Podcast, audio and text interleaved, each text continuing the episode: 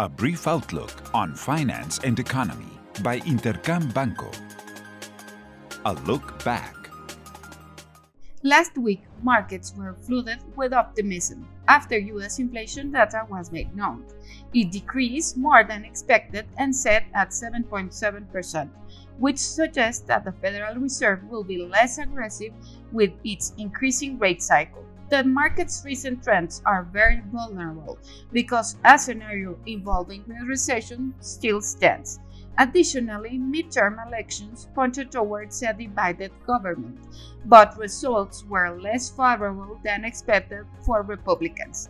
In Mexico, inflationary data was also positive and set below estimates. However, underlying inflation increased for a 23rd consecutive month, and mark a more challenging environment.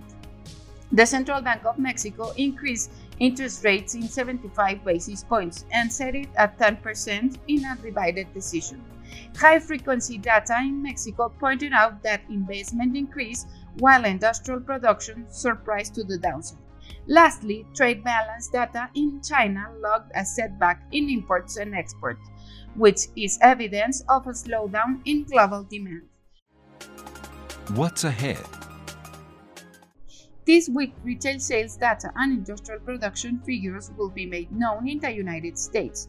Indicators could be the foundation for the Federal Reserve to slow interest rates increases. Industrial production to, could slow down to 0.2% at a monthly pace, while sales are expected to increase at 0.9% monthly.